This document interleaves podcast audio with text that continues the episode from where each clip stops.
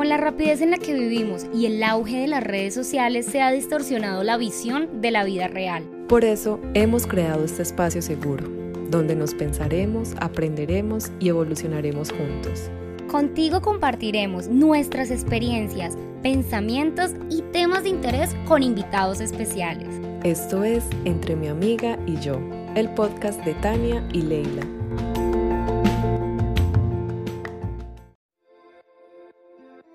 Con la rapidez en la que vivimos y el auge de las redes sociales se ha distorsionado la visión de la vida real. Por eso hemos creado este podcast, un espacio para el cambio, el caos, la contradicción, el estaré muy vieja, ¿qué dirán de mí? Amiga, ¿y qué hago? Aquí hablaremos de romance, tragedia, de nuestras locuras y, y alguno que otro tema interesante. Eso sí, lo que nunca van a faltar son las risas. Nosotras somos Tania y Leila y esto es Entre mi amiga y yo. Bienvenidos.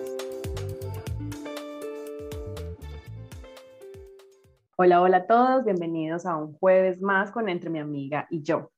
El tema de hoy me parece un tema muy lindo, muy especial a propósito de que estamos hablando de las relaciones de pareja y de las relaciones en general. Hoy vamos a hablar sobre el libro de los cinco lenguajes del amor de Gary Chapman. Eh, al principio de, mes les recomendamos que leyeran este libro para que estuvieran empapados un poco de este episodio, porque digamos, Tania y yo nos pusimos la tarea de, de leerlo muy juiciosas y eh, nos encantó, nos encantó porque resume mucho eh, también como el ser humano ama de distintas maneras y le gusta ser amado de distintas maneras. Total, es un libro que encontramos muy interesante para compartir con ustedes, eh, ya que de verdad a lo largo de nuestras relaciones pues, nos hemos dado cuenta que no todos amamos de la misma manera, o sea, cada quien tiene una forma de expresar el amor y cada quien tiene una forma de querer recibir ese amor. Y lo hemos visto tanto en nuestras parejas como en nuestros padres, hermanos, familiares, amigos. Entonces, pues bueno, decidimos traer este libro eh, y compartirles un poco todo lo que aprendimos de él, que la verdad ha sido muy interesante. Ha sido muy bonito y digamos que bueno, pienso yo eh, personalmente que descubrí mi, mi, lenguaje principal del amor. ya Ley sabe cómo le gusta amar y ser amada. sí, totalmente. Mientras que lo iba leyendo, estaba pensando en mis pocas experiencias de vida y, y me parece como que me sentí identificada, que luego les cuento cuál es en el transcurso de este episodio.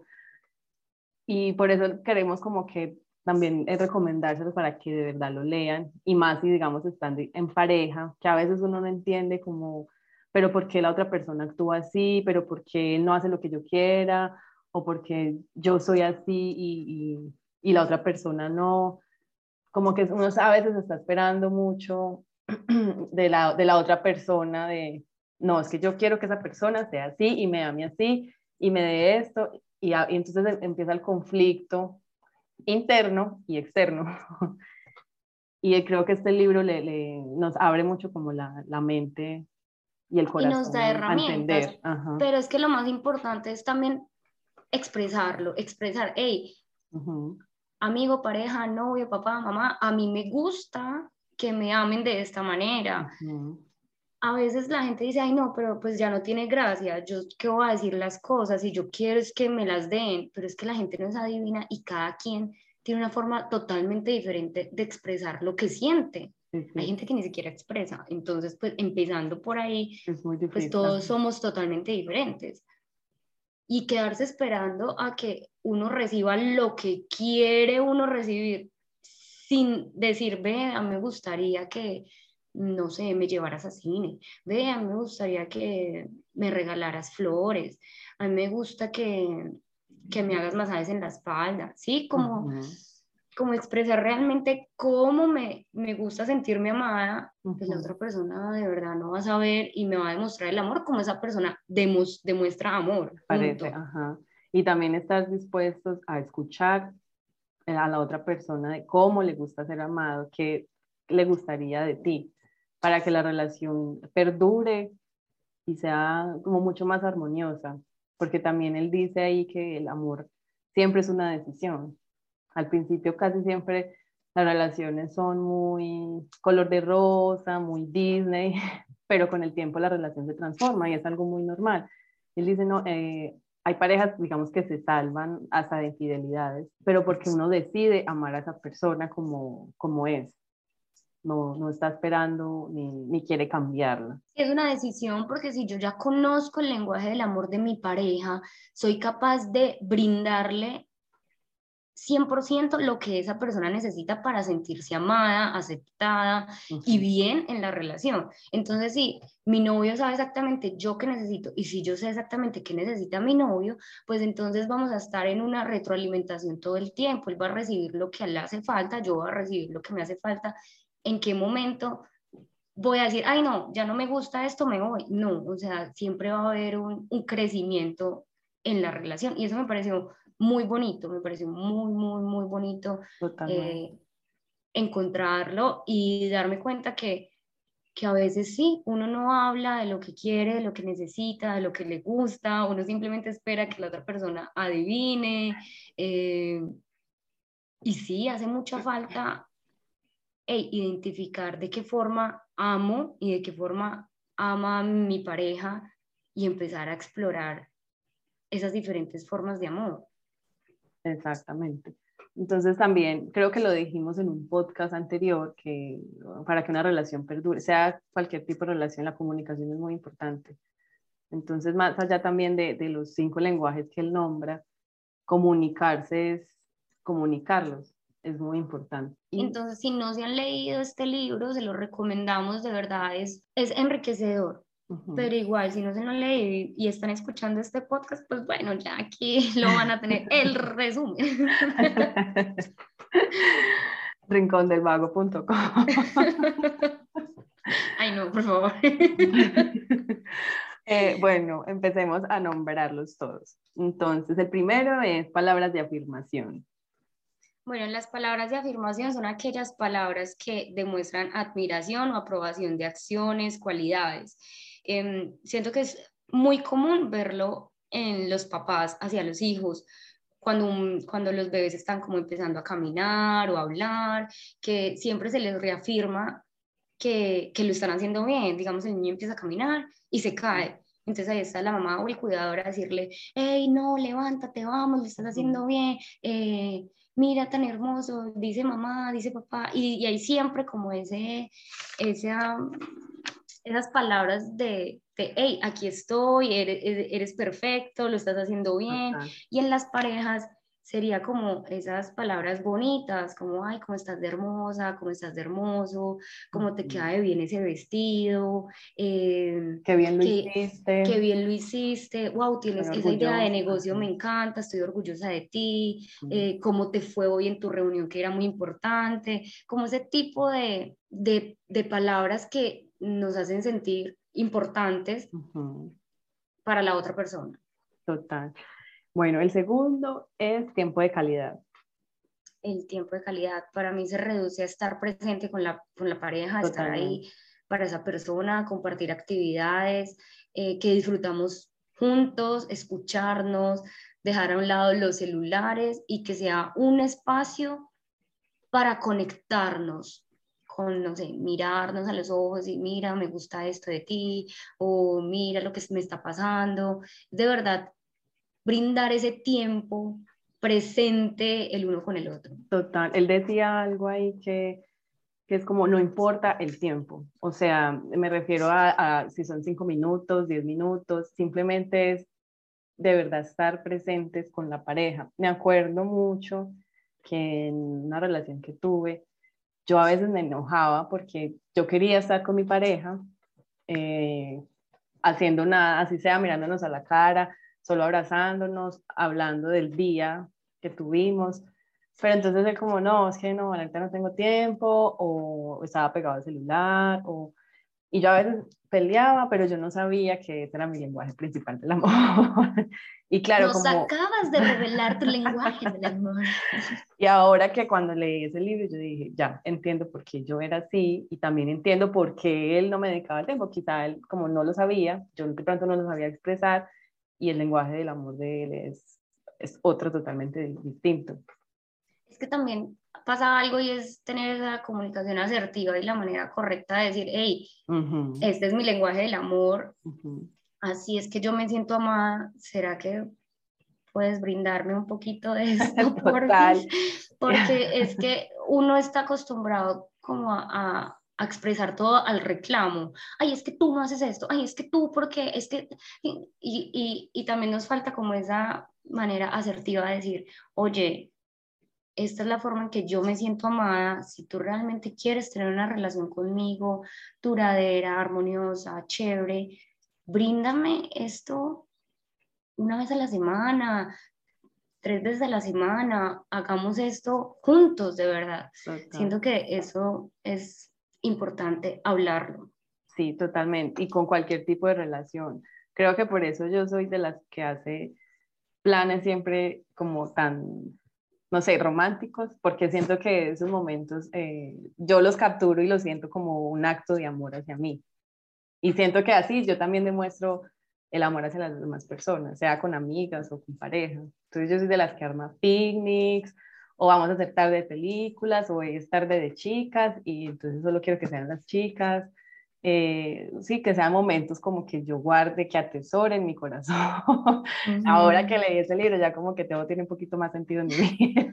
wow, ya me conozco más. No, y es verdad, o sea, es muy lindo uno darse cuenta de cuál es el lenguaje de la, principal del amor, porque bueno, él también dice que no, no tenemos solamente uno, que hay uno principal y hay otros eh, secundarios, pero que hay uno que siempre es como el, más, pues el principal. Él dice como que mantiene el tanque de amor lleno. Ajá. Él lo dice así. Bueno, el tercero es recibir regalos. Regalos, demostrar amor con detalles. O sea, no tiene que ser el regalo más caro del planeta, pero si, si tienes y quieres dar el regalo más caro del planeta, pues dalo, obvio estamos recibiendo regalos, la dirección está... Pero pues hay muchas formas diferentes. Están cartas, chocolates, flores, detalles de cosas que sabes que a tu pareja le gustan. O sea, si tu pareja, no sé, le gusta la fotografía, pues le regalas un libro acerca de fotografía. Si tu pareja colecciona, no sé, eh, encendedores de los países a los que ha viajado y tú vas a otro país esa persona no fue, pues le llevas un encendedor de, de ese país, ¿y me entiendes? Como que hay formas infinitas de demostrar con detalles el amor hacia, otra, hacia la otra persona y a veces se nos olvida por completo porque pensamos, no, un regalo y pensamos en el super mega regalo y realmente pueden ser cosas pequeñitas pero muy significativas. Totalmente no, no tiene que ser el regalo más caro, no. tú puedes escribir una tarjeta y dártela. Y eso es algo, es un acto de amor para esa persona. Total. Bueno, el cuarto es actos de servicio. Bueno, actos de servicio, esto para mí, eso pues desde limpiar la cocina, limpiar el apartamento juntos, lavar la ropa, eh, estar al servicio del otro, no es una necesidad ni obligación, sino algo que se hace de manera generosa para ayudar al otro. Total. O sea, entender que esa persona se siente amada así. Yo tengo un caso cercano de una pareja que mantienen en un conflicto eh, como repetitivo porque ella quiere que le ayude en la casa, ¿sí? O sea, como que, ven, yo también voy a lavar los platos, voy a barrer o algo así. Pero entonces él dice, no, yo para qué voy a hacer eso si yo trabajo, eh, si yo soy el que, no sé, trae el dinero yo hago otro tipo de cosas. Pero entonces para ella, que se siente realmente amada, es que él le ayude en la casa. Pero entonces como él no lo entiende, a veces uno no entiende eso, entonces ella se siente como un poquito vacía y siempre está en un conflicto repetitivo. Y eso también pasa con los hijos. A veces, eh, sí, uno, digamos, la preocupación más grande es ah, los las tareas del colegio, listo. Y la mamá es la que limpia, organiza y todo, y, y uno no ayuda. Y la mamá es como, ay, ven, ayúdame a decir, ay, mi mamá tan, tan cansona, ay, no. Creo que es la forma también de que los, pues, los padres, la mamá dice, ay, me quiere, me ayuda, está conmigo. y, y sí, es y es a lo mismo la forma en que se dicen las cosas, porque la mamá llega o la pareja llega y es a la cantaleta, al bla, bla, bla, es que esto no hace, es que esto no... Hay, hay formas de decir las cosas para motivarlo a uno a hacer. Total, por ahí en estos días también eh, escuché un video que decía, o sea, si la cantaleta funcionara, ya esa persona nos hubiera hecho caso. Ajá, Pero no funciona. No funciona. Total. Y bueno, y el último es el toque físico, el quinto lenguaje. Esas demostraciones de cariño que van desde un beso, un abrazo, una nalgada mientras él o ella van caminando por el apartamento, hasta el sexo y juegos con todos los sentidos, el olfato, el tacto, o sea, no se queden cortos, no se queden cortos como lo hemos hablado en otros, en otros episodios, no se queden cortos a la hora de, de tocar el cuerpo. O sea, es increíble todo lo que tenemos en nuestro, en nuestro cuerpo, o sea, podemos sentir por donde nos toquen, podemos sentir, entonces el contacto físico no es simplemente, ah, tenemos sexo y ya, no, es como la cogidita de caricias. Por eso digo, esa nalgadita que uno va caminando por ahí, ¡pum! Te pegan así la nalgadita, ¡ay, ay tan linda! Yo creo que ese es mi, mi, mi lenguaje principal del amor. O sea, y, y, yo soy muy así con, con todo el mundo. O sea, yo veo a alguien y lo abrazo. Yo cuando estoy con Leila siempre la abrazo, la cojo y yo siento que Leila es como, ¡ay, tan hermosa! ¿No? y yo soy súper, ¡ay, Leila! No sé qué. No, no. o sea, yo estoy muy de abrazar, de besar, y soy así, de verdad, con las personas que tengo cerca, siempre abrazo, eh, besito en la mejilla, mordisco, no sé qué, ta, ta, ta, y siempre sido así. Entonces, yo creo que el lenguaje principal mío del amor es el contacto físico. Ay, me encanta. Nos estamos conociendo. Bueno. Eh, aquí empezamos a, él también en el libro nos dicen como que hay preguntas importantes que hay que realizarnos para empezar a descubrir nuestro lenguaje del amor, eh, que es lo que más me hace sentir amado por mi pareja, o sea, qué acciones hace mi pareja que yo diga, ay no, este man sí me ama, esta vieja sí que que, la tengo loca, no, pues. O que es más lo que uno reclama, que a veces como que, pero es porque no sé esta, esta cosa, pero porque tal cosa. Ahí también uno dice como, oh, quizá este puede ser mi lenguaje del amor.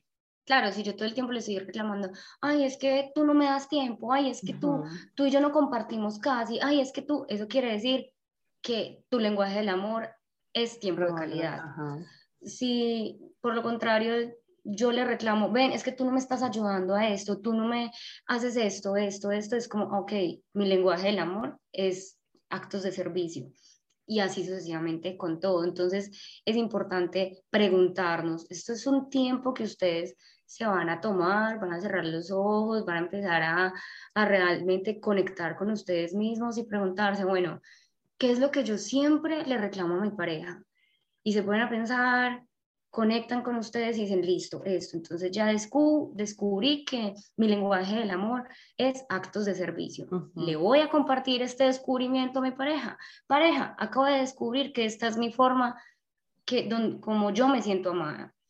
le preguntas a tu pareja, pareja, ¿cómo te sientes tú amado?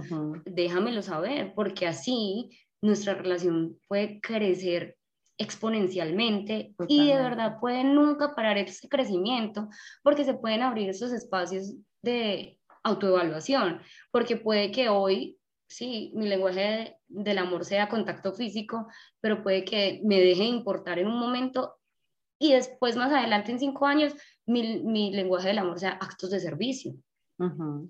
Entonces, en cinco años o cada 15 días, como se los dije en un, en un episodio anterior, me hago esa retroalimentación, ese auto, autoexamen. Y bueno, sí, ya no es el contacto físico es otro y se lo hago saber a mi pareja, ve, mira que esta semanita pues ya no quiero esto, quiero esto otro. Y de verdad se va abriendo ese espacio de comunicación que lo, o sea, no, no se va a perder nada y se va a ganar mucho el expresárselo a su pareja y empezar a crecer, a crecer, a crecer, a crecer. totalmente. Y también tener, eh, bueno, sí, lo que dice Tani es como constantemente comunicarse, eh, porque es verdad que muchas veces, o sea, como que yo no me levanto siendo la misma Leila de ayer, ¿no? Entonces, constantemente como comunicarse hoy qué quiero, qué me gusta y cuál es mi lenguaje eh, principal. Y eh, otra cosa que les iba a decir, que se me olvidó. que se acaba de ir para algún lado. Ay, se fue. Se fue. Bueno, ya vendrá. Entonces, sí, eh, esta es una invitación muy grande. perdón, perdón, que ya me volvió, me volvió. Momento que se acordó. Vamos. Bueno, eh, él ahí en el libro también decía como hacer pruebas mensuales o al menos seis meses o algo así, como, ven, mira, yo quiero que tú me ames así, si me siento amada así, y dime tú cómo quieres, cómo te gusta.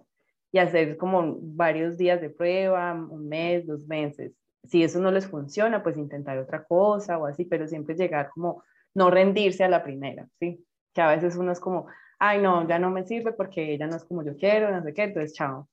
No, no, no, tratar como de no rendirse, o sea, si hay amor, se puede, entonces, como lo hablábamos también con Mila, nuestra, nuestra, terapeuta, que ella decía que lo que está pasando ahora, digamos que en, en las épocas pasadas, en las relaciones de nuestros abuelos, era como yo aguanto y aguanto y aguanto porque el matrimonio es para siempre y aguantaré y punto.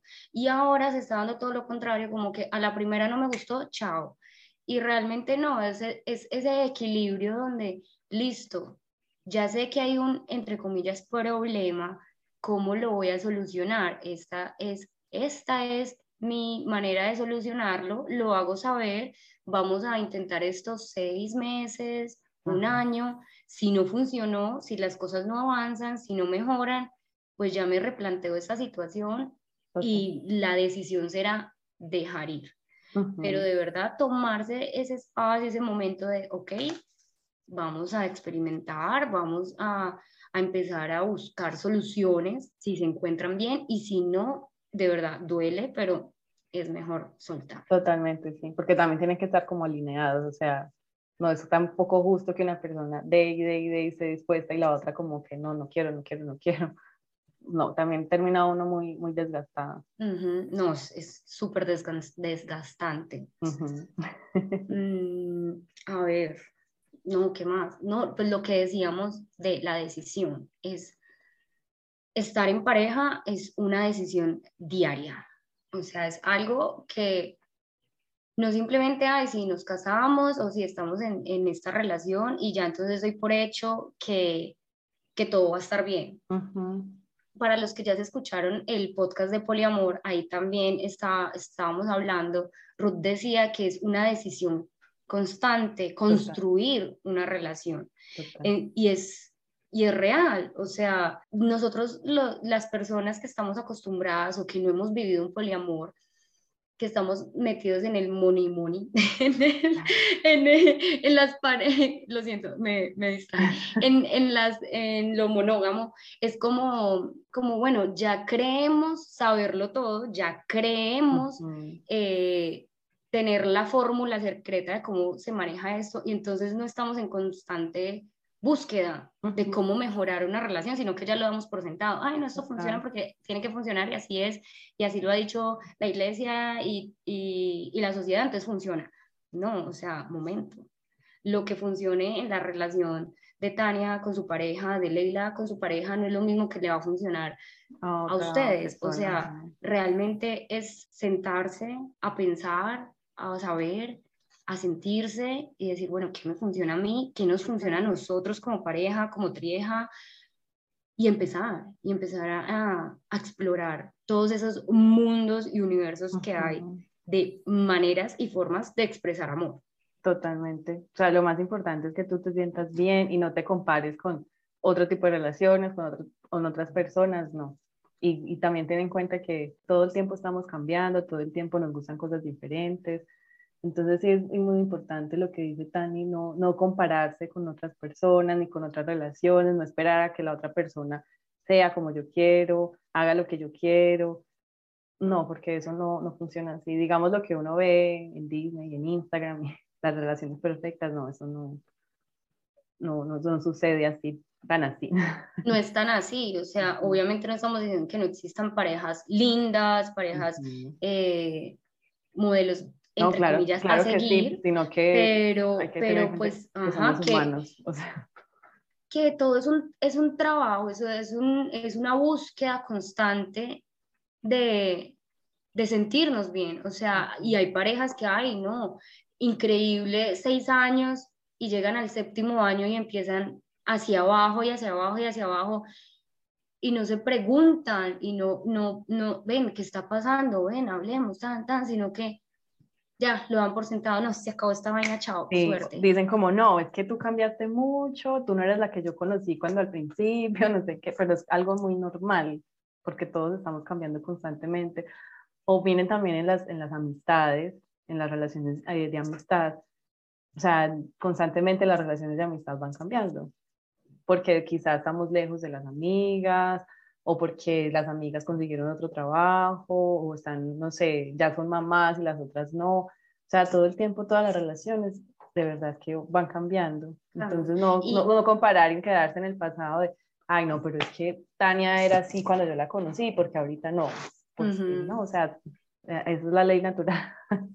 Y digamos, las relaciones con los papás también siento que cambian y maduran un montón con el tiempo, cuando uno se da la oportunidad de de fortalecer esas relaciones. Digamos, la relación que yo tengo ahora con mis padres obviamente no es la misma que cuando yo tenía 12, 15 años. O sea, ahora es una relación totalmente diferente y es muy bonita. Entonces, cuando uno permitirse esos cambios y aceptar esos cambios, es increíble. O sea, realmente hey, papá, mamá, aquí, ¿qué necesitan? ¿En qué los ayudo? Hola, ¿cómo estás? Me pasa esto, mira que sucedió esto. Y, entra uno a contar cosas que antes uno decía, ay, no, yo cómo le voy a contar esto a mi mamá, ay, no, yo cómo le voy a contar esto a mi papá, sino que de verdad empieza a crecer un montón las relaciones en todos los sentidos. Totalmente, totalmente. Entonces la invitación es que se lean el libro. Y aparte que leer es algo muy bonito y le llena a uno mucho como la, no sé, la, la, mente, el corazón. Entonces la invitación es que lean el libro, que se lo gocen, que aprendan también, que estén como en una apertura para que puedan aplicarlo en sus vidas reales. Día a día, o sea, son lo más importante, lean y de verdad apliquen lo que aprenden y estén con la mente abierta a aprender muchas cosas. A veces uno está muy cerrado en que, ay, no, esta es la realidad que yo tengo y, así es la vida y así es. Y, y, se pierde uno de mucho conocimiento, de mucho crecimiento por el hecho de, de cerrarse a, a ver otros horizontes. Y es verdad. bueno, entonces nos veremos el otro jueves en otro episodio. No se lo pierdan. Gracias por escucharnos, por estar con nosotras. Esperamos que hayan disfrutado de este lindo capítulo y que se lean el libro. Un beso y un abrazo, que lo disfruten mucho. Hasta el próximo jueves. Chao. Esperamos que hayas disfrutado de este episodio y recuerda seguirnos en nuestras redes sociales como arroba entre mi amiga y yo. Donde podrás encontrar más información acerca de nosotras, nuestros episodios, invitados y compartir tu opinión. Agradecemos a nuestro editor e ilustrador Alejandro Cortés. Lo encuentras en Instagram como arroba Hakur.